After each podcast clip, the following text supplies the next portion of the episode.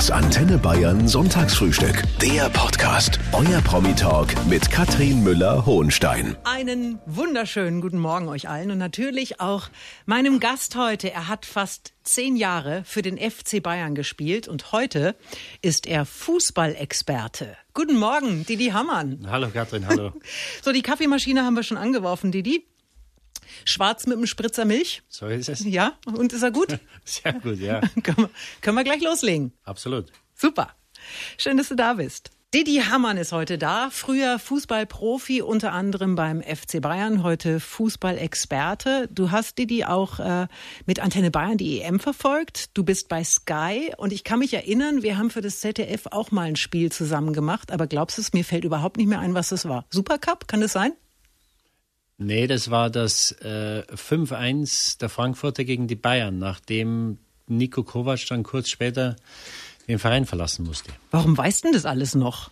Äh, weil ich, glaube ich, mit dir erst einmal ein Spiel begleitet habe. Genau. Und das habe ich mir gemerkt. Ja. Du hast wahrscheinlich wechselnde Partner? Oder ich habe wechselnde? Partner.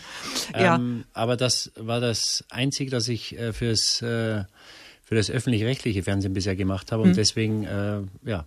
Ich muss das das immer gleich auf meiner auf meiner Festplatte löschen, Didi, weil ich äh, mir sonst nichts Neues mehr drauf schaffen kann. Also du hast es Wahnsinn. Das Kein Vorwurf. Ex Experten merken sich einfach alles.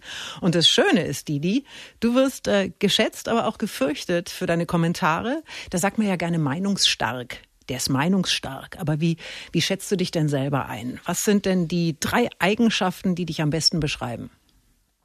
Auf, ich würde mal sagen, also ich lasse meistens oder lieber andere Leute über mich äh, sprechen. Ich spreche da eigentlich äh, ungern, wenn es um sowas geht, äh, über mich selber.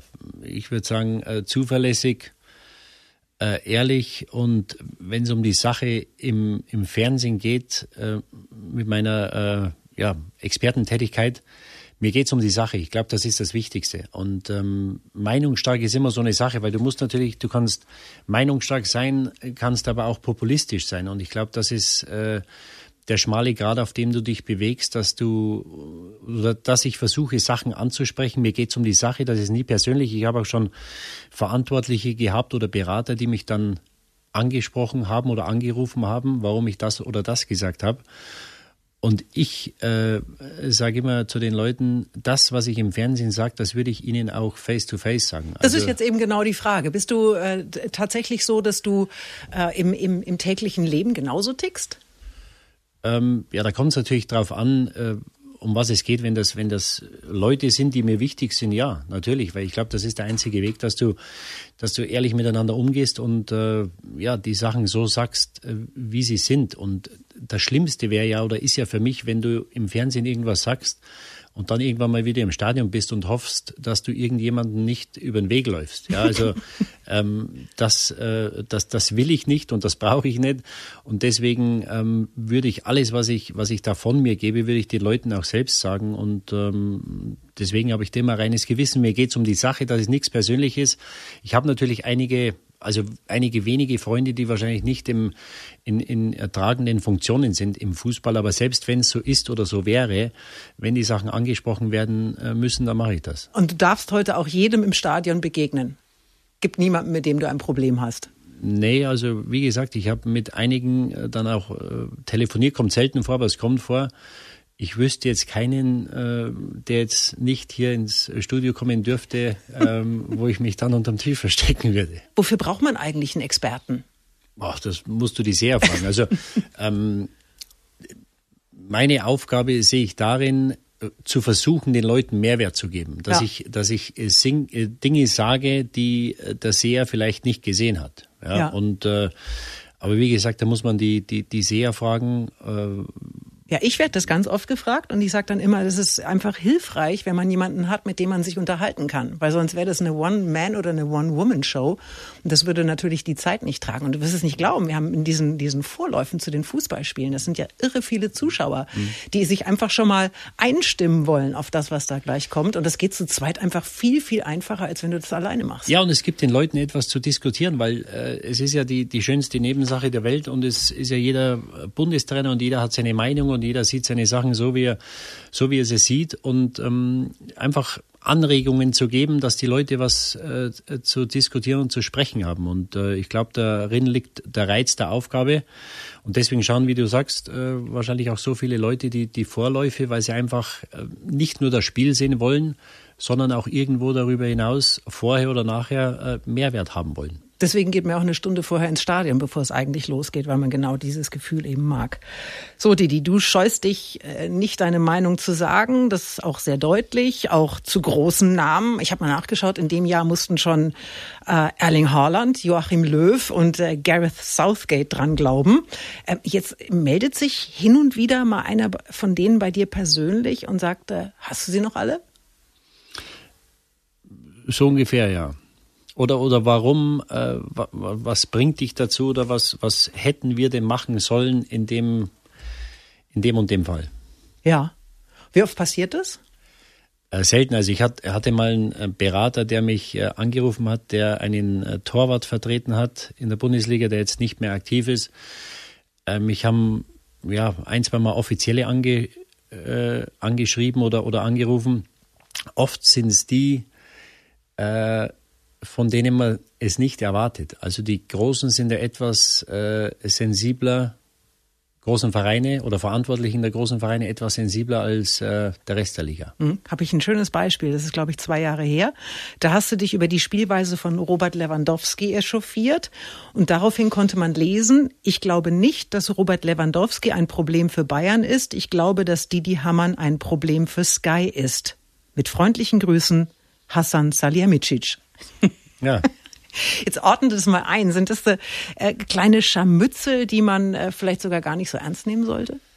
Also das hat er ja, das hat er öffentlich gesagt. Das hat er im, im Interview bei uns, ich glaube Patrick äh, Wasserzieher war es, der das Interview nach dem Spiel äh, gemacht hat, als Patrick ihn darauf angesprochen hat. Ähm, also er hat das öffentlich gesagt. Das war ja nicht äh, ähm, hinter verschlossenen Türen. Ich verstehe natürlich, dass die Verantwortlichen ihre Spieler da verteidigen und wie gesagt, da muss man, muss man drüber stehen und wenn man was, was sagt, äh, da muss man natürlich auch in der Lage sein, äh, mal was einzustecken. Und deswegen, ähm, ja, ich habe den äh, Hassan vor einigen Wochen oder Monaten mal getroffen. Da war das kein Thema mehr und ja, deswegen muss man da drüber wegsehen und, und äh, ich nehme die Sachen auch nicht persönlich. Ich weiß, was die Verantwortlichen im Sinn haben. Die wollen ihre Spieler schützen. Sie wollen äh, natürlich dem Spieler auch zeigen, dass sie voll hinter ihm stehen. Und deswegen habe ich das mit dem Schmunzeln hingenommen. Wir Hallo. freuen uns auf deine Expertise als Fußballexperte zum Thema Nationalmannschaft jetzt und natürlich zum Bundestrainer Didi. Ist Hansi Flick der richtige Mann am richtigen Ort zur richtigen Zeit? Ich glaube ja. Äh, ich glaube auch, dass es der einzige war, der in Frage kam im Moment, weil die anderen Kandidaten sind ähm, unter Vertrag oder, oder können das im Moment nicht machen. Deswegen war das, glaube ich, die, ähm, ja, die logische Lösung, Hansi Flick dort einzusetzen und, und, und zum DFB zu holen. Was er bis jetzt gemacht hat, äh, gefällt mir gut. Ähm, er kann mit den Spielern, ob er das so hinbringt wie bei den Bayern, muss man sehen. Aber zumindest habe ich wieder das Gefühl der Aufbruchstimmung, äh, das Gefühl, dass was vorwärts geht. Und ähm, die alte Lösung mit Jogi Löw hat wahrscheinlich zu spät geendet. Das hatte dann andere Gründe, dass der Vertrag eben vor der äh, mhm. WM 2018 aus unerklärlichen Gründen verlängert wurde. Aber gut, das ist jetzt äh, Geschichte und äh, ich bin froh, dass er Bundestrainer ist. Uh, all in, hat er gesagt. All in will er in Zukunft gehen. Das klingt natürlich super. Was hat er denn damit gemeint? Ja, dass er halt absolute Bereitschaft von jedem erwartet und äh, dass es Spiele wie in Spanien, wo wir glaube ich 6-0 verloren haben vor einigen Monaten, dass es sowas nicht mehr geben darf. Dass jeder, wenn er zur Nationalmannschaft kommt, dass er gern kommen soll. Diese, diese Atmosphäre wird er schaffen oder hoffe ich, dass er schafft. Das war ja, glaube ich, bei den Bayern äh, sein, seine größte Stärke oder die größte Stärke der Mannschaft, dass du das Gefühl hattest, dass jeder für den anderen da ist. Egal, ob er die Nummer 1 ist oder die Nummer 18, 19, 20, alle, die reinkamen, haben sich für den, ähm, für den, für die Mannschaft aufgeopfert. Ich kann mich erinnern, im ersten Spiel in München hat er Thiago und Coutinho auf der Bank gelassen. Ähm, aber die haben dann nicht, äh, ja, äh, sich dann, äh, hängen lassen oder, oder, oder haben da ihre eigenen Interessen in den Vordergrund gestellt. Die haben, wenn sie dann gespielt haben, haben sie alles für die Mannschaft getan. Und das war seine große Stärke, das erwartet er jetzt. Und wenn wir alle Mann an Bord haben, dann haben wir, glaube ich, auch eine, eine ganz ordentliche Mannschaft. Aber zaubern kann er natürlich auch nicht. Äh, die WM ist schon im nächsten Jahr. Das, das kommt jetzt ganz schnell. Wie lang, wie viel Zeit hat er jetzt, diese schlagkräftige Truppe zu formen? Ja, du bist natürlich immer abhängig als Nationaltrainer, was, was die Vereine dir zur Verfügung stellen. Ähm, nichtsdestotrotz hatten wir, glaube ich, bei der EM einen ordentlichen Kader und werden ihn auch bei der WM haben. Äh, die Achillesferse ist, glaube ich, die Abwehr. Also die Frage wird sein, finden wir zwei Innenverteidiger und zwei Außenverteidiger, die da wirklich äh, der Mannschaft eine solide Basis geben, um das viele Talent, das wir nach vorne haben, entfalten zu können. Und, und ich glaube, das wird seine Aufgabe sein. Meine größte Hoffnung ist, dass Süle ähm, da endlich mal die, diese Führungsposition auch im Verein äh, annimmt und einnimmt und dann auch in der Nationalmannschaft. Und dann brauchst du einen Innenverteidiger neben ihm, dann hast du Rechtsoptionen mit, mit Ginter, mit Baku, ähm, links mit, mit Halstenberg, äh, Günther möglicherweise, der sich toll gemacht hat in Freiburg. Großens, also da, da gibt's Leute oder Optionen.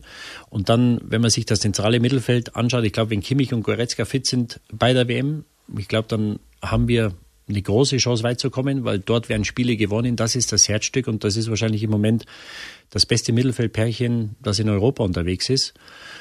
Ja, und dann hast du mit Müller, mit Harvard, mit Werner, Sané, Nabri hast du Spieler, die, die nach vorne den Unterschied machen können. Aber nochmal, ich glaube, die große Aufgabe wird sein, eine Defensive oder eine Viererkette zu finden, die uns da eine Basis gibt, ähm, unsere Stärken zu entfalten. Aber haben wir jetzt mal für Menschen, die sich vielleicht nicht tagtäglich mit äh, Fußball beschäftigen, haben wir das Potenzial zur Weltspitze noch?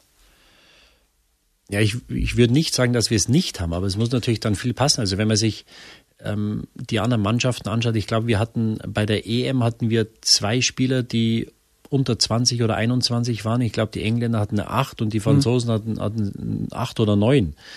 Also wir müssen schon schauen, dass wir, wenn jetzt ein, ein, ein, ein Müller, ein Hummels irgendwann nicht mehr dabei sind, ein Neuer nicht mehr dabei ist, dass wir schauen, dass wir Leute nachbringen. Und äh, wir haben jetzt mit Wirtz und Musiala ähm, zwei hochtalentierte Spieler, Deswegen hat es mich ein Stück weit verwundert, dass er, der Bundestrainer Ilkay Gündogan, der ein herausragender Vereinsspieler ist, aber nur ein durchschnittlicher Nationalspieler ist, weil ich kann mich an wenig Spiele erinnern, wo Gündogan überdurchschnittlich gespielt hat oder gespielt hätte. Deswegen hat es mich ein Stück weit gewundert, dass er ihn überredet hat, weiterzumachen, weil der Wirt und Musiale, die müssen jetzt spielen, ja, weil die in der Lage sind, die bringen in München Leistung, in Leverkusen Leistung, die haben die Möglichkeit und und die, äh, die Fähigkeiten, schon nächstes Jahr in 13 oder 14 Monaten oder in 15 Monaten haben sie die Chance, dort eine tragende Rolle zu spielen. Und deswegen ähm, ja, hoffe ich, dass wir, wir zum Musiala jetzt öfter sehen in den nächsten Monaten.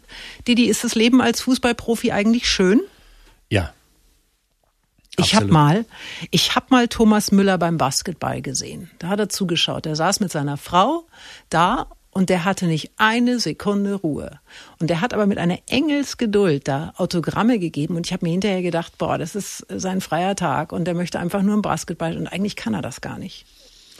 Ja, das, das, das gehört dazu. Das ist natürlich heute ein Stück weit ähm, ja, mehr Trubel um die Spieler durch die sozialen Medien sind sie natürlich medial öfter und, und, und, und äh, intensiver vertreten, als es zu meiner Zeit der Fall war. Nur wenn du dein Hobby zum Beruf machen kannst, äh, dann gibt es nichts Schöneres. Und natürlich wird das irgendwann wird es ein Beruf. Ähm, nur ich bin weit davon entfernt, weil es gibt ja immer wieder Leistungssportler, die 10, 12, 15 Jahre spielen und sich dann nachher hinstellen und sagen, Ma, das war äh, die schwerste Zeit oder das, äh, das war alles nicht so, wie ihr alle denkt.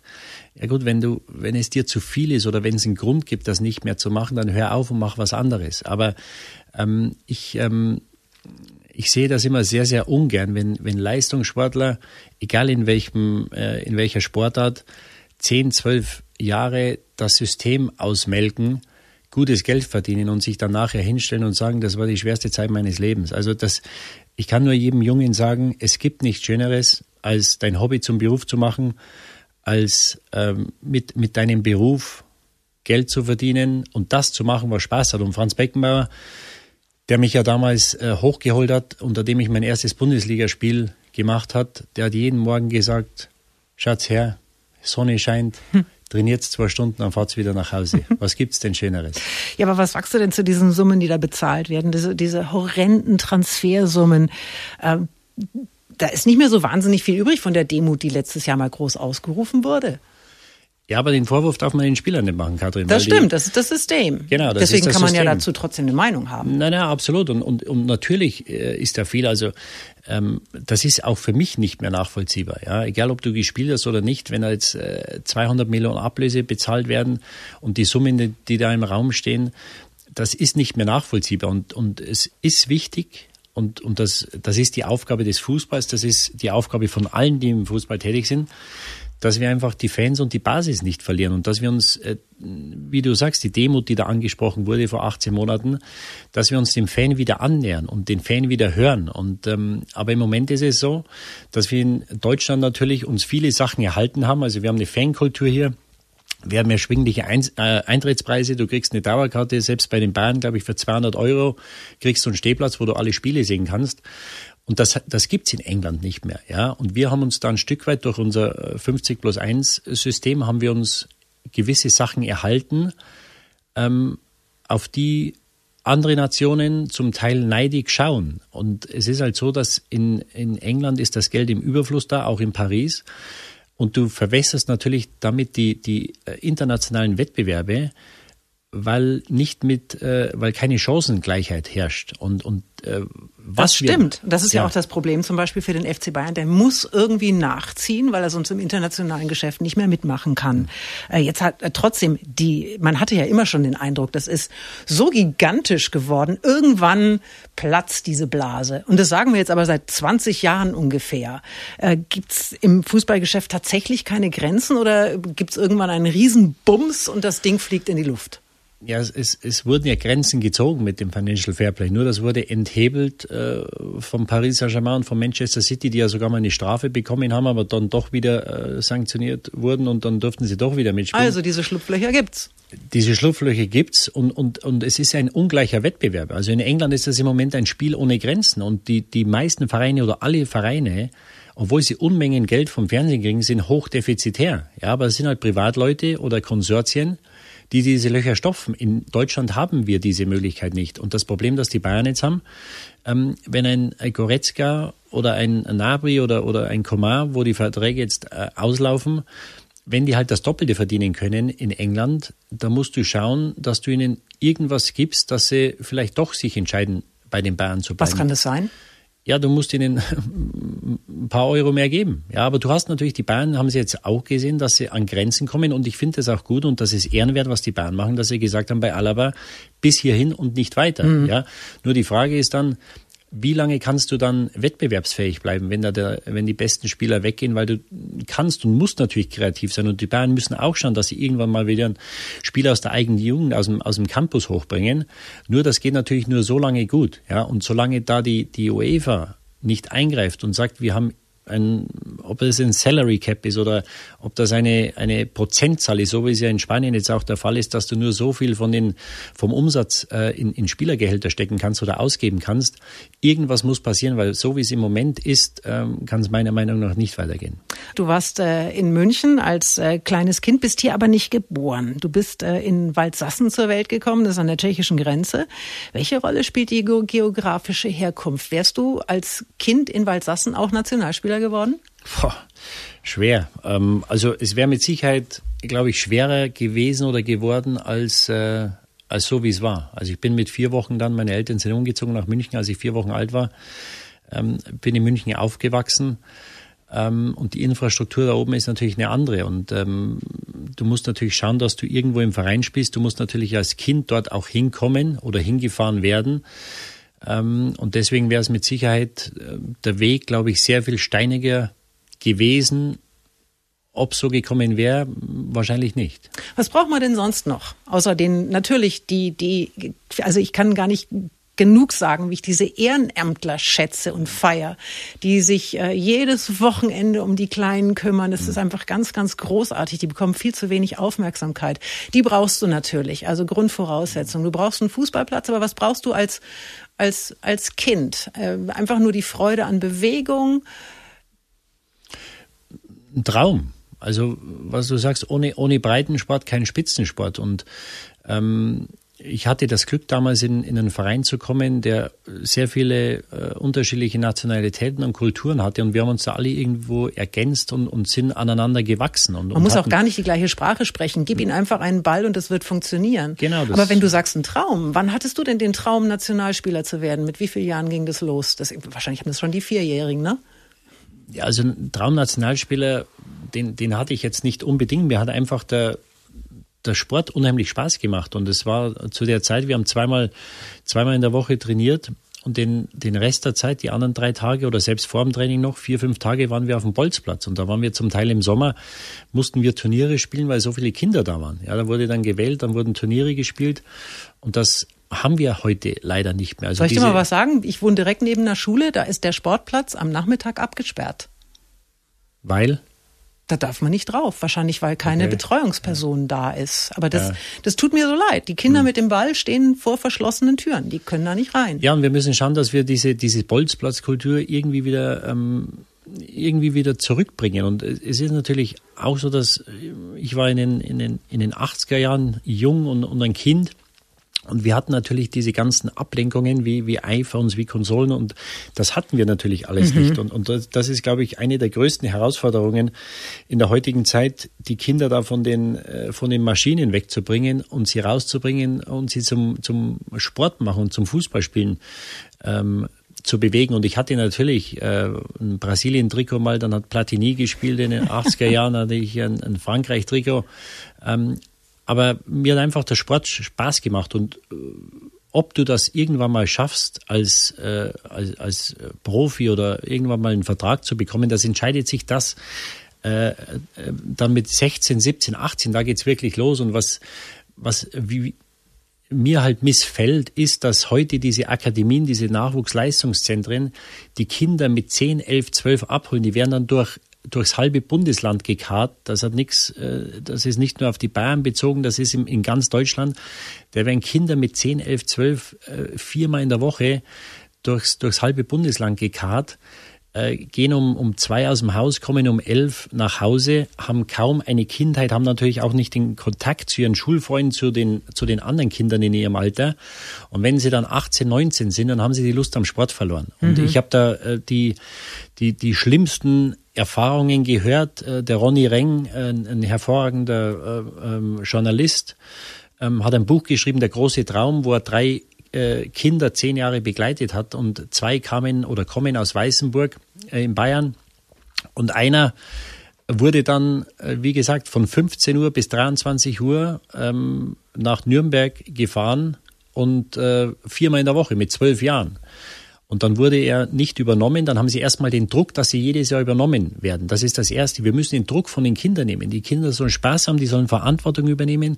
Aber wir müssen den, den Druck von ihnen nehmen. Und in den äh, Akademien haben die Kinder mit 12, 13, haben die den Druck und im Hinterkopf, wenn ich nicht performe, wenn ich keine Leistung bringe, dann wäre ich vielleicht nächstes Jahr wieder rausgeschmissen. Also ja? erstmal spielen lassen, weil sie sonst den Spaß dran verlieren nur Spaß haben. Das andere, der Druck, der kommt von selber irgendwann. Ja, und ich habe die Geschichte von dem Nico damals gehört. Da war eine Buchlesung in, in Weißenburg, wo ich da war, weil ich den Ronny Rengo kenne, wo der Junge dann äh, nicht übernommen wurde mit 18 vom FC Nürnberg. Dann ging er nach Burghausen zum Probetraining. Und dann hat er in der Früh trainiert und hat ordentlich trainiert. Das war damals die vierte Liga, Regionalliga. Dann hat der Trainer gesagt, das essen wir zu Mittag, dann trainieren wir nochmal am Nachmittag. Und äh, dann schauen wir, was wir machen können vertragstechnisch. Und dann ist er vor dem Mittagessen in Zug gestiegen, ist nach Hause nach Weißenburg gefahren, weil er gesagt hat, ich habe genug. Und das war mit 19 Jahren. Und das, als ich das gehört habe, das hat mir das Herz gebrochen, weil da geht's los. Mit 17, 18, 19 geht's los. Und möglicherweise hätte er über Burghausen dann noch den Weg geschafft in die dritte, vielleicht in die zweite, vielleicht in die erste Liga. Das weiß man nicht. Da geht die Sache los. Da muss man heiß sein und muss sagen, so, jetzt geht's los, jetzt zeige ich euch, was ich drauf habe. Nur da sind die Kinder ein Stück weit schon mürbe gemacht worden und man hat ihnen den Spaß am Sport genommen, weil man sie, wie gesagt, sechs, sieben, acht Jahre ähm, durch, äh, durch das äh, halbe Bundesland oder eine Dreiviertelstunde, Stunde zum Training fährt. Und das kann nicht Sinn der Sache sein. Das heißt, das, was wir im Moment machen, man sieht ja, wie viele oder wie wenig Kinder hochkommen aus den Akademien, das ist kontraproduktiv. Die Kinder müssen Spaß haben, die sollen ihr Ta Talent ähm, selbstständig und eigenständig entwickeln, sollen Verantwortung übernehmen. Und es ist auch nicht wichtig, wenn die anderen Kinder vielleicht nicht so gut sind im Dorfverein. Du musst nicht mit dem Besten spielen, dann musst du halt andere Qualitäten entwickeln in der Zeit. Und wie gesagt, mit 16, 17 geht's los. Und wenn ich dann höre, dass Kinder ein Stück weit gebrochen sind, er hatte auch schon psychologische Hilfe damals mit 17, 18, der Nico, ähm, da muss ich sagen, dann bricht mir das das Herz. Und deswegen äh, sehe ich das, was in den Nachwuchsleistungszentren ähm, passiert, sehe ich sehr kritisch. Tja, da weiß ich jetzt gar nicht so recht, was ich sagen soll. Das ist grauenvoll. Ja, es ist nicht gut. Es ist nicht gut, weil wir müssen natürlich schauen, die Kinder sollten an vorderster Stelle stehen. Und es gibt ja auch, ähm, es ist ja so, dass die großen Vereine zum Teil Kinder holen mit elf, zwölf Jahren und den Eltern dann schon ein mittel, mittel bis hohes äh, einstelliges Gehalt bezahlen. So, und jetzt aber pass auf, da sind ja mehrere Fehler. Die Eltern lassen das zu, weil ihnen wahrscheinlich äh, erzählt auch, auch wird, dass das Versprechungen gemacht werden. Genau. Absolut. Jetzt sag doch mal, wie viel von den elf, zwölfjährigen schaffen es denn am Ende dann tatsächlich? Also in der Bundesliga würde ich jetzt mal sagen, äh, vielleicht 0,1 Prozent. So, und der Rest, was macht der? Ja, das ist ja, das ist ja, du, du, du, du, du, du lässt ja nicht nur Träume platzen, sondern du hast natürlich auch ähm, du brichst Kinder, weil natürlich, wenn du dann aus deinem äh, Dorf oder aus deiner Heimat in die große weite Welt gehst mit 11, 12, ja, und dann wirst du mit 15, 16, dann wächst du nicht oder du entwickelst dich nicht so oder was auch immer, dann wirst du zurückgeschickt, dann kommen die Kinder, kommen dann in, ihre, in ihren Dorfverein, in ihren Heimatverein zurück, werden wahrscheinlich gemobbt, weil die Leute sagen oder die anderen Kinder, was ist denn jetzt äh, Fußball stark, mhm. bist du wieder bei uns, wie mhm. war es denn so? Ja, furchtbar. Ja, und, und, und die andere Sache ist, dass wenn du elf, zwölfjährigen Kindern äh, oder den Eltern dann sechs, sieben, achttausend Euro Gehalt bezahlst, ja, die Kinder kriegen das ja irgendwann mit, dass sie die Familie ernähren, ja. Und das gibt's ist natürlich, das tatsächlich? Ja, das gibt's. Und das ist natürlich ein Druck, den kann ein Kind ja gar nicht aushalten. Hm. Und diesen Druck darf man einem Kind oder diese, diese Verantwortung kann man einem Kind nicht geben. Nur die Entwicklung, so wie sie im Fußball jetzt ist, äh, wir haben gesehen, was mit Messi passiert. Der wird, äh, dort kann er nicht unterschreiben in Barcelona, dann geht er nach Paris die großen Vereine oder alle Vereine in Deutschland, die sagen jetzt natürlich, wir müssen die Kinder mit 11, 12 holen, weil mit 14, 15 kriegen wir sie nicht mehr, weil dann gehen sie direkt nach England. Ja, und das ist ein Teufelsgeist, der ist teuflisch und die, die auf der Strecke bleiben, sind die, die eigentlich für uns am wichtigsten sein sollten, das sind die Kinder. Also da müssen wir dringend dran. So, äh, ja, ich bin noch ganz unter dem Eindruck dessen, was du gerade gesagt hast. Finde ich, ich finde es wirklich krass. Achtung, Didi, es kommen jetzt äh, drei Sätze, die du bitte vervollständigst. Der beste Fußballexperte ist für mich.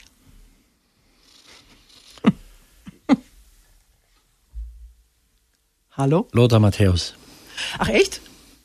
Ja, es gibt viele gute. Eine, es gibt viele gute. Äh, du hattest, glaube ich, das Vergnügen mit Thomas Bräuch das eine oder andere Mal. Der ist bei der ARD, aber oh. das ist auch super. Nein, alles gut. Ich habe das Vergnügen mit äh, Chris Kramer, mit äh, ja. Per Mertesacker und früher auch mal mit Olli Kahn. Olli, war, Olli hat das ja vorhin gemacht, ja nicht mehr. Äh, ich war während der EM in Irland, deswegen habe ich wenig verfolgen können, was passiert ist. Aber was ich gehört habe, Chris Kramer hat sehr gut gemacht. Thomas Beuch macht das hervorragend. Also es gibt, es gibt viele gute und ähm, aber wenn ich einen herausheben ähm, soll oder muss, dann bleibe ich bei meinem Kollegen. Ja. Sag einen Satz, warum? Ne, der Lothar macht das, macht das unaufgeregt, macht das gut. Er ist, äh, er, er, sieht einfach Sachen, ja. Und, und er war schon als Spieler, äh, der hat alle Qualitäten. Also er hatte natürlich, er war schnell, er war technisch perfekt, er war ein unheimlicher Kämpfer, hat einen Willen gehabt. Also er hat mit zwei Kreuzbandrissen, mit zwei Achilles. Ja gut, aber das macht ihn ja noch nicht zu einem guten Experten. Nein, nein, aber er hat das Spiel und, und, und das unterschätzt man, glaube ich, immer, dass er das Spiel unheimlich gelesen hat. Ja, das hätte er wahrscheinlich gar nicht müssen, weil er, weil er äh, solche körperlichen Fähigkeiten hatte. Aber er hat ein Spiel immer sehr, sehr gut gelesen, auch als Spieler schon. Und ähm, wenn du das hast, ich glaube, das hilft dir dann schon, wenn du Spiele siehst oder analysierst oder analysieren willst. Das hilft dann schon. Und äh, ich finde, das macht er hervorragend, hat sich ja unheimlich entwickelt da in den letzten Jahren und äh, ich schaue ihn gerne an. Mein Lieblingsverein ist der HSV. Was? Ja. Ich war äh, 83. Äh, also jetzt hätte ich ja mit allem gerechnet. Ja. Das ist ja, das ist ja skurril. Nee, ich war HSV-Fan, weil sie haben 83 im äh, Landesmeister Juventus Turin geschlagen in Athen. Felix Magath hat das 1 zu 0 geschossen, das war auch der Endstand. Und ich war seitdem HSV-Fan und bin auch ins Olympiastadion immer nur gegangen, wenn der HSV zu Gast war. Und sie hatten eine große Mannschaft damals, deswegen ist meine, meine heimliche Liebe. Da konntest du dann zuletzt ein 0 zu 8 oder auch ein 2 zu 9. Das, heißt, das ist schon bitter, oder? Ja, also wenn Sie in München da Ihre Packungen abgeholt haben, äh, deswegen habe ich nicht äh, äh, schlechter geschlafen. Also soweit geht's nicht, aber ich verfolge sie und äh, würde sie gerne wieder in der Bundesliga sehen. Ah, ich glaube, das würden ganz viele. Ja. Der nächste deutsche Fußballmeister heißt? Ich habe vor der Saison gesagt, Dortmund, Eben. Äh, ich bleibe dabei. Ach was, ist ja jetzt die Gelegenheit gewesen, das zu korrigieren. Ja, ich, ich könnte natürlich überall, wo ich bin, mal, mal Bayern sagen, mal Dortmund, mal Leipzig, dann habe ich irgendwo habe ich mal recht. Aber Na, ähm, also nee, das ist, es ehrt dich sehr, dass du dabei ja. bleibst. Warum? Ja, nee, ich glaube, dass sie, ähm, dass sie eine tolle Mannschaft haben und einen Trainer, der, der und die, die Bayern Spieler auch. Glaubt. Ja, aber die Bayern hatten eine unheimliche Belastung in den letzten 14 Monaten. Es war, glaube ich, vor vier Wochen oder was, war erst der Jahrestag äh, des äh, Champions League Siegs. Also die haben ein Champions League Turnier gespielt, die haben eine Saison gespielt, eine Europameisterschaft und, ähm, und die Belastung wird ja nicht weniger, weil die Saison muss jetzt früh enden, weil wir ja nächsten Winter dann die äh, Weltmeisterschaft in Katar haben. Mhm. Ähm, und natürlich haben sie jetzt mit Sabitzer noch einen Spieler dazugeholt, aber ob der Kader breit genug aufgestellt ist, äh, werden wir sehen. Und ich glaube, dass Marco Rose da ähm, hingegangen ist und dieses, ja, dieses Gefühl vermittelt oder vermittelt hat oder vermitteln wird, äh, dass sie sagen. Hast du gerade Marco Rose gesagt? Ja. Du meinst aber doch die Bayern. Ach so, du meinst jetzt so, Dortmund. Entschuldige bitte. Ja, ich dachte, du sprichst über die Bayern. Ja, ja nee, Entschuldigung. sind wir schon fertig. Ja. Nee, dass, dass Rosi einfach dort etwas, äh, da, dort etwas entfacht, dass sie wirklich mal ihr Potenzial ausschöpfen. Weil es kann nicht sein, dass du neun Jahre hintereinander äh, den Bayern hinterherläufst. Und sie hatten ja schon vor zwei Jahren, waren sie glaube ich mal sieben Punkte vor. Und ihnen hat einfach der Glaube gefehlt. Und mhm. ähm, ich könnte mir vorstellen, dass ein Rose das macht. Und wenn du neunmal Meister wirst, irgendwann wirst du vielleicht mal ein Stück weit müde, obwohl wenn man sich den Thomas Müller anschaut, ähm, dann ist dieser Zeitpunkt wahrscheinlich noch weit entfernt. Aber ähm, ich glaube auf alle Fälle, dass wir eine, eine spannende Saison sehen. Wenn die Bayern dann sich letztendlich wieder durchsetzen, dann haben sie es auch verdient. Aber ich würde auch die Leipziger noch nicht abschreiben, obwohl sie schlecht in die Saison gestartet sind. Wir haben, Didi, schon über die Nationalmannschaft gesprochen, über fehlenden Nachwuchs, über die Initiative Hashtag auf die Plätze. Äh, du machst dich stark für die Nachwuchsförderung und jetzt werfen wir mal einen Blick nach vorne. Nächstes Jahr im Winter die WM in Katar. Und ich frage dich mal ganz direkt, kann man in einem Land, in dem sie es mit den Menschenrechten jetzt nicht ganz so eng sehen, kann man da eine WM stattfinden lassen?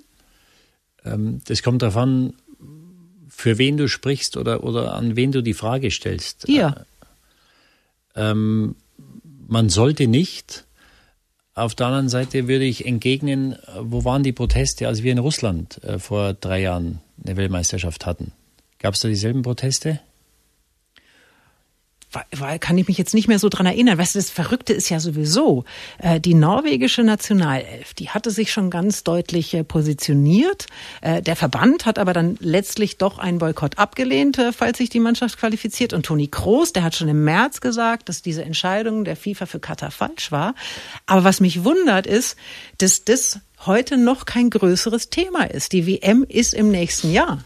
Ja, aber dass dieser Entscheidungsprozess, wo, so wie das damals gelaufen ist, wurden ja beide Weltmeisterschaften an einem Tag vergeben. Das hat es genau. noch nie gegeben. Ja, da wurde nach Russland und Katar gegeben. Wenn du mich jetzt fragst, sollte man die äh, Weltmeisterschaft nach Katar vergeben mit den Menschenrechtsverletzungen, die dort äh, passieren, sage ich nein. Auf der anderen Seite hatten wir vor drei Jahren eine Weltmeisterschaft in Russland, wo der Aufschrei nicht halb so groß war. Ja, und wenn man jetzt hingeht und sagt. Aber macht's das besser? Nee, es macht es nicht besser, aber du musst ja schauen, was, was, was sind die Möglichkeiten. Weil die Norweger haben da ähm, ja schon mit T-Shirts protestiert genau. oder haben darauf aufmerksam äh, gemacht. Die sind noch nicht qualifiziert, also muss man erstmal schauen, ob Eben. sie sich qualifizieren. Ja. Aber es gibt ja jetzt Leute, die dann sagen, als Verband kann man dort nicht hinfahren. Ja, oder äh, die Spieler sollten das boykottieren. Als Spieler hast du vielleicht nur eine Möglichkeit, eine Weltmeisterschaft zu spielen. Die Spieler sind das schwächste Glied in der Kette. Also von den Spielern zu erwarten, dort nicht hinzufahren, ist absurd. Das geht nicht.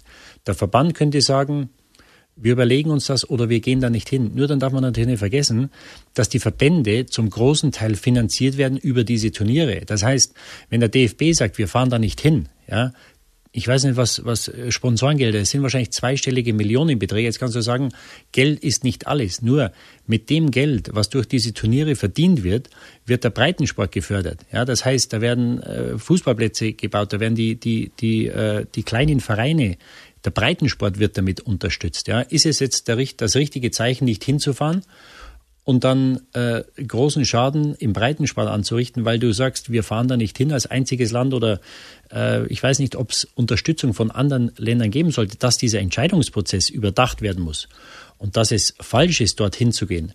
Das steht außer Frage, aber die Frage ist, natürlich musst du darauf aufmerksam machen und der Fußball hat der, das Recht und auch die Pflicht, gesellschaftspolitische Sachen anzusprechen. Also der mündige Spieler ist doch noch gefragt im Jahr 2021. Er ist gefragt, aber, aber die, die Frage ist ja die, also äh, ich glaube, wir sind uns da alle einig, dass das sehr grenzwertig ist, dorthin zu gehen und eine Weltmeisterschaft mhm. zu spielen.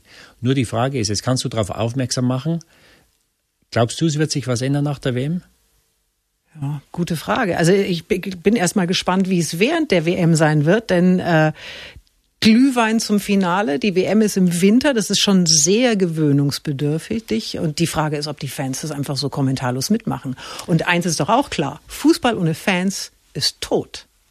Absolut. Und, und, und wenn der Fan sich mal abwendet und wenn der Fan nicht mehr zu den Spielen geht oder das nicht mehr anschaut im Fernsehen, dann ist es zu spät. Und ich glaube, wir sind jetzt am, am, am Scheidepunkt, wenn wir nicht schon drüber sind, was wir dem Fan äh, zumuten können. Und äh, es wurde ja, diese WM wurde ja vergeben als, als Sommer-WM. Ja, und die Australier wurden ja, glaube ich, in der ersten Runde wurden sie rausgekegelt, weil es geheißen hat, die Australier wollen eine Winter-WM spielen. Ja.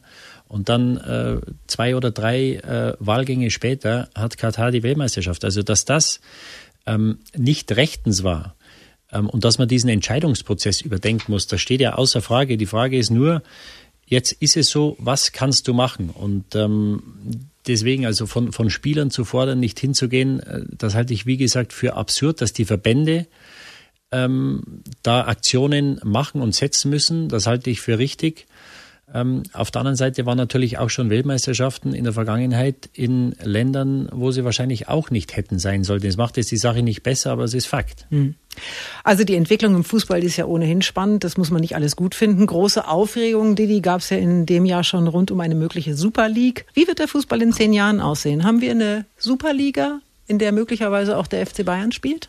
Also so wie es im Moment ist, dass die äh, Engländer mit dem Geld um sich schmeißen, auch die äh, Leute in Paris, äh, könnten wir in zehn Jahren eine Super League innerhalb der Champions League haben, wo nur noch vier oder fünf Vereine in der Lage sind, Champions League-Sieger zu werden.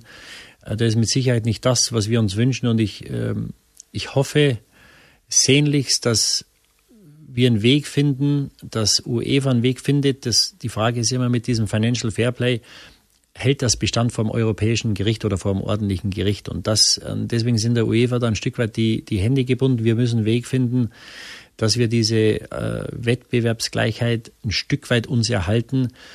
Und äh, in England und in äh, Paris haben wir im Moment ein Spiel ohne Grenzen und die deutschen Vereine arbeiten nachhaltig, werden aber dann natürlich, was das Preisgeld anbetrifft und dann auch das Fernsehgeld, sollten sie in der Champions League nicht mehr so weit kommen, ähm, natürlich Einbußen haben. Natürlich, nicht mehr mithalten können. Und ja. die Frage ist, äh, wie lange wird es denn dauern, bis äh, die Scheichs, sage ich jetzt mal, äh, relativ populistisch, das ist mir schon klar, die reichen Scheichs auch Vereine in Deutschland äh, übernehmen, weil die, Abst die, weil die astronomischen Ablösesummen sonst niemand mehr bezahlen kann. Ja, im Moment halten wir an dem, an dem 50 plus 1 äh, an der 50 plus 1 Regel fest. Das muss man kurz erklären für die, die nicht so zu Hause sind im Fußball. Das ist also die Regel, die besagt, dass der Verein die Mehrheit, Mehr, die Mehrheit am, am Verein halten muss so und nicht es. abgeben darf. So ist es. So. Und in, in, in München ist es ja so, dass sie gesagt haben, sie geben nur 25 oder 27 Prozent ab.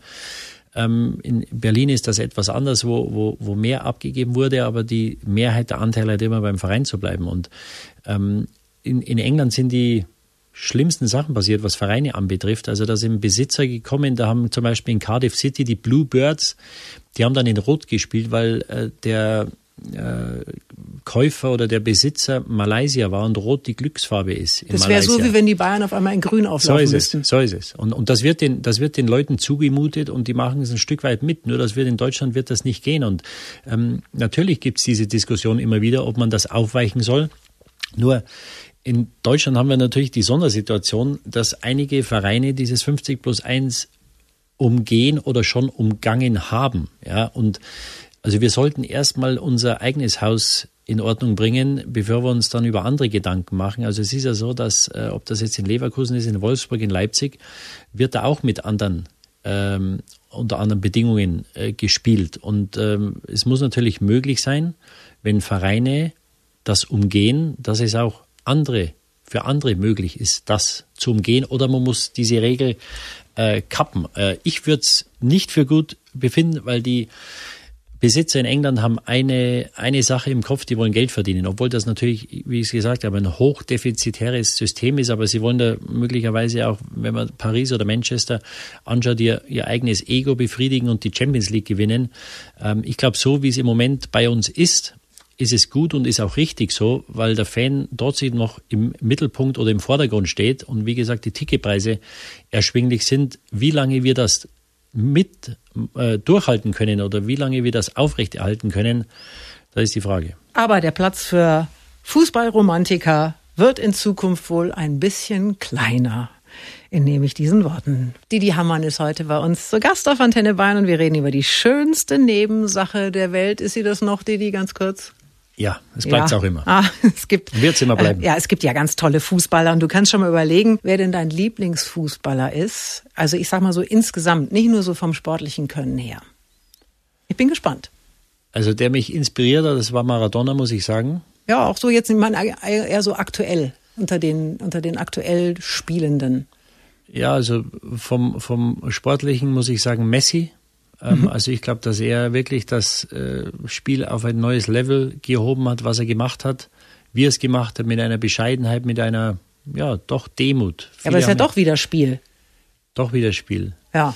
Also so, so, so vom, das, ich sag mal so, der, der, das, der komplette Mensch. Also ein, ein Spieler, der ja auch noch ähm, nicht spielt und äh, wie er dann so ist, wenn er nicht spielt. Also das, äh, weißt du, was ich meine? Ich weiß, ich weiß, was du meinst. Muss er, muss er, muss er oder darf er aktiv sein? Nein, er sollte aktiv sein. Also von, aktiv von jetzt sein. aktiv, von ein, ein, ein Spieler, der jetzt gerade aktuell spielt, der dich beeindruckt von seiner Persönlichkeit, von auch, auch natürlich von seiner Art des Spiels, halt das ganze Komplettprogramm.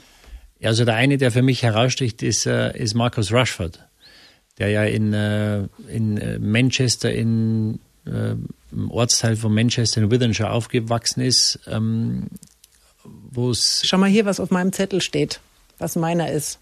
Na, Kannst du es lesen? Na, schau mal. Marcus schau Rashford, habe ich ja, auch. Er hat sich die, für diese für diese Free School Meals hat er sich eingesetzt, hat er äh, sicher auch Wortgefechte mit äh, Politikern. Äh, das, das müssen wir aber nochmal, das müssen wir noch mal ganz deutlich erklären, weil die meisten haben das vielleicht gar nicht mitbekommen. Also Marcus Rashford, Rashford, 23 Jahre alt, ein ganz junger Spieler bei Manchester United, der hat im Lockdown dafür gekämpft, dass in den Schulen weiterhin Essen ausgegeben wird, obwohl die Schulen geschlossen waren, weil er gesagt hat, das war früher, er kommt aus ganz mhm. kleinen Verhältnissen, das war früher für ihn die einzige Mahlzeit mhm. des Tages und er hat sich mit Boris Johnson Johnson angelegt. Mhm. Und am Ende, ich, ich kriege eine Gänsehaut, ja. wenn ich das erzähle. Ich finde den so unglaublich, diesen Jungen. Ja, das durchgefochten, dass da Hunderttausende äh, Free School Meals eben ähm, dann weiter ausgehändigt wurden und die, und die Kinder was zu essen hatten. Und äh, diese Verantwortung zu übernehmen, und das ist jetzt auch schon, also er ist jetzt 23, der ist 18 Monate her, war glaube ich 21, mhm. ähm, die Verantwortung zu übernehmen und auch das gespürt zu haben und auch zu wissen, wie man das anpackt und, und, und einfach das zu machen und sagen, ich, ich mache das, ich setze mich dafür ein, ich schaue, schau, wie weit ich komme, weil es war nicht klar, als er angefangen hat, dass er da auch Erfolg haben wird. Nur es hat dann natürlich, es haben sich einige äh, Einzelhandelsketten haben sich da dahinter geklemmt, die das auch noch mit unterstützt haben. Ähm, und da muss ich sagen, ähm, in diesen jungen Jahren äh, diese soziale Verantwortung zu übernehmen, das ist äh, ehrenwert. Und da ähm, fahren wir auf, dem, auf demselben Dampfer, wenn du ihn auch äh, aufgeschrieben hast. Also das ist wirklich bemerkenswert und hat natürlich, was man auch nicht vergessen darf, das ist die, leider die Zeit, in der wir uns befinden wenn er mal äh, nicht gut gespielt hat, oder er hat, glaube ich, sogar jetzt den Elfmeter verschossen. So, jetzt pass auf, äh, genau. Es bei war der das Europameisterschaft EM-Finale und er genau. ist einer von den dreien, muss hm. man ja sagen, der verschießt und er mhm. ist danach dermaßen massiv rassistisch beleidigt mhm. worden, dass war atemberaubend. Wie bekommen wir das denn bitte schön endlich mal in den Griff? Ja, ich glaube, dass, dass es einfach zu einfach ist, äh, anonym auf den sozialen Medien ähm, diese rassistischen Beleidigungen, Beleidigungen loszuwerden. Also ich, ich, meiner Meinung nach müssen diese, ob das jetzt Facebook ist, Twitter oder, oder Instagram, wer auch immer, Sie müssen ja Richtlinien haben, dass man die Leute verfolgen kann und nachverfolgen kann. Ja, es kann nicht sein, dass du ein anonymes Konto hast und diese Sachen von dir geben kannst. Ja, weil dort natürlich Jetzt ist das, diese rassistischen Beleidigungen eine Sache. Nur das geht ja, das äh, ist in allen Gesellschaftsschichten, äh, ist das ja im Moment äh, vorhanden. Und da werden natürlich auch Kinder gemobbt, da werden junge Spieler gemobbt. Äh, Saka, der junge Spieler von äh, Arsenal, der auch einen Elfmeter verschossen hat oder den letzten verschossen hat, wurde dann auch rassistisch beleidigt. Und da müssen diese Firmen müssen mehr unternehmen, dass diese Leute verfolgt werden können und dann auch zur Rechenschaft gezogen werden, weil äh, die Leute haben ein anonymes Konto, du musst wahrscheinlich immer eine äh, E-Mail-Adresse hinterlegen oder eine Fake-E-Mail-Adresse und dann kannst du da dein, äh, deinen Unsinn von dir geben. Ähm, und das muss stoppen. Wenn das, wenn die Leute verfolgt werden können, dann bin ich mir sicher, weil jetzt sind sie natürlich hinter dem, hinter der Wand oder dem Schutz der ja, Anonymität. Deckmantel der Anonymität. Deckmantel der Anonymität. Ja. Wenn das nicht mehr der Fall ist, dann würde ich hoffen, dass sich das ändert. Und wenn sie dann immer noch ihre, ihre Sachen schreiben, dann kannst du sie äh, möglicherweise juristisch dafür belangen. Und, und da müssen wir hinkommen. Ähm, und, und eine andere Möglichkeit äh, sehe ich im Moment nicht. Es hat sich viel getan, meiner Meinung nach. Also ich habe selber lange in England gespielt in den letzten 20 Jahren, aber das ist natürlich ein Prozess und ein Weg, den wir weitergehen müssen und nicht sagen dürfen, so, jetzt sind wir hier und jetzt haben wir genug gemacht. Das ist, meiner Meinung nach, ist das ein täglicher Kampf und ein Weg, diesen Leuten ja die Stirn zu bieten und zu zeigen, es ist nicht akzeptabel, was sie da von sich geben. Und im Stadion? Aufstehen und gehen? Als Zuschauer oder als Spieler? Na, als Spieler. Ja, wir hatten jetzt, in England haben wir letzte Woche wieder gespielt. Ähm, das musst du als Verein ausmachen. Grundsätzlich ja. Also wenn es diese, diese Anfeindungen gibt, dann ähm, würde ich sagen, als als Zeichen oder als, ja, als Zeichen des Respekts auch vor den, vor den schwarzen Spielern das Feld zu verlassen. Nur da muss natürlich UEFA auch handeln und, und kann sich da auch nicht verstecken und sagen, naja, es waren Einzelne, ähm, da ist immer so eine Sache. Einer reicht. Ja, aber wie viele, ähm, die, die äh, Verbände verstecken sich natürlich immer und sagen, ja, das, das sind einzelne Fangruppen und so. Nur da müssen die Verbände oder die Vereine meiner Meinung nach, nach äh, mehr unternehmen. Dass klare sie diese Leute, Richtlinien schaffen. Ja, und dass sie diese Teilweise Leute, ist es ja gar nicht erlaubt. Ja, und dass sie diese, diese Leute, dass sie die äh, lebenslang ausschließen. Fertig, es gibt keinen anderen Weg. Ähm, und ähm, ja, ich glaube, wir haben Fortschritte gemacht, aber wir sind, glaube ich, erst ein, ein kleines Stück voran. Sagt Didi Hamann. Und äh, gleich hören wir von ihm noch das letzte Geheimnis. Und es geht darum, ob es etwas gibt, was du noch nie in der Öffentlichkeit erzählt hast. Also wenn du nicht wusstest, dass ich äh, Sympathien für den HSV habe, dann kann ich dir wahrscheinlich alles erzählen weil ich habe das schon das ein oder andere Mal kundgetan. Ich war oberbayerischer Schulmeister. In Geräteturnen, äh, Skispringen, äh, äh, Schach, Mathe, ähm, äh, Taekwondo. Handball. AG. Ja. Also ich war im Glenzi-Gymnasium, äh, das wird gewesen sein, siebte, achte Klasse. Ja, wie alt ist man da? 12, 13. Und wir hatten äh, drei Jungs in der Klasse, die waren damals beim MTSV Schwabing, Aha. die ja zu der Zeit äh, richtig gut waren. Ja.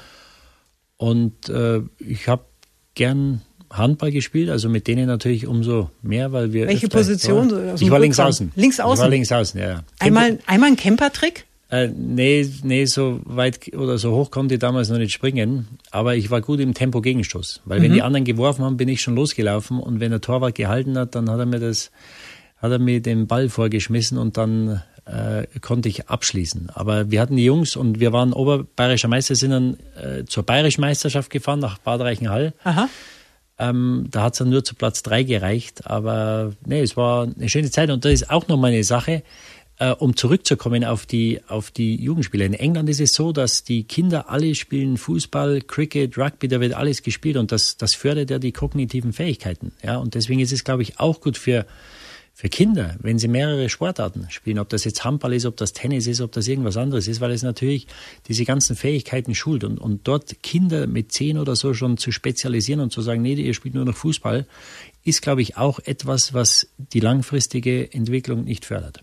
Bewegung ist einfach insgesamt so wichtig. Also da rennst du bei mir offene Türen ein. Aber das finde ich hochinteressant. Das wusste ich tatsächlich nicht. Steht das, das irgendwo? Hast du darüber jemals gesprochen? Du bist die Erste. Also Didi Hamann ist eigentlich ein Handballer. So ist es. Das nehmen wir für heute mit. So, was macht Didi Hamann in der Regel am Sonntagnachmittag? Äh, Fußball schauen. Ja, dann wünsche ich dir viel Spaß dabei. Wird schon irgendwo irgendwas laufen, oder? Absolut. Dankeschön.